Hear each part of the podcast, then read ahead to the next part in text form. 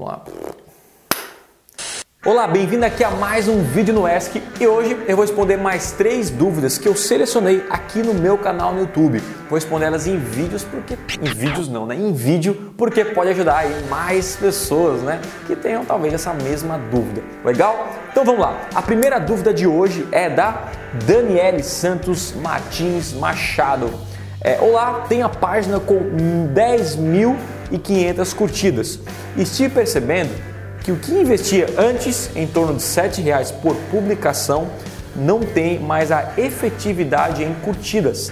Hoje, hoje em dia, né, quase não tenho curtidas e o produto melhorou.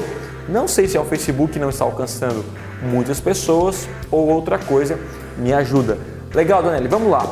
É, o fato de seu produto ter melhorado ou não, isso não influencia no alcance aí das suas publicações no Facebook.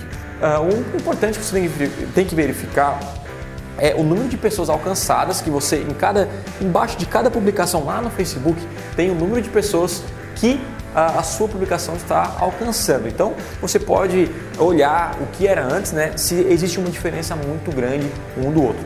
Agora, fato de você investir os mesmos sete reais e ter um engajamento menor, isso é normal, porque eu mesmo percebi que o Facebook, a mídia do Facebook, investir no Facebook, se tornou um pouco mais caro do que antigamente. Então, vamos supor que para alguns nichos antigamente eu gastava 5 centavos por engajamento, por post e hoje paga 7, 8 centavos. Então é normal você ter uma redução de engajamento. Então dá uma olhada nas suas campanhas antigas, tá? Verifica quanto que era uh, uh, o custo por engajamento e quanto está hoje e se esse valor mudou muito. Uh, e aí você vai perceber realmente que é só questão de investimento. Você precisa aumentar um pouco o seu investimento para ter mais alcance. Lembrando que curtidas e comentários e compartilhamentos ou qualquer tipo de engajamento não significa vendas. Então sempre também fique preocupado em taxa de conversão e como você está gerando realmente resultado em vendas para o seu projeto. Legal? A segunda dúvida que eu tenho aqui é do Romário Rodrigues. Sou um vendedor no Mercado Livre Fazer uma campanha do Google AdWords redirecionando para o anúncio no Mercado Livre seria uma boa?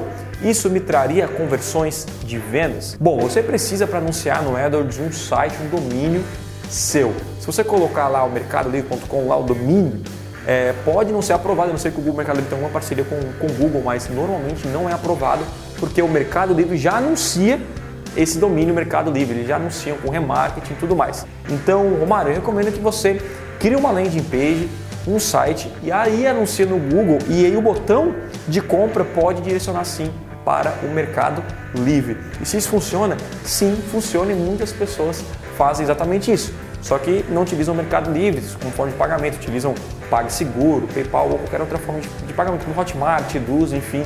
Então, o Mercado Livre hoje é só para você realmente receber o dinheiro e pagar e ele conhecer mais, tá? Mas você precisa comprar um domínio que seja seu, e aí nesse domínio você coloca a especificação do produto, as informações do produto tudo mais, e aí no link você redireciona esse link para o Mercado Livre. Dessa forma você vai sim conseguir anunciar e pode ter sucesso. A terceira e última dúvida é do Guilherme Matos. Olá, Thiago. Olá, Guilherme.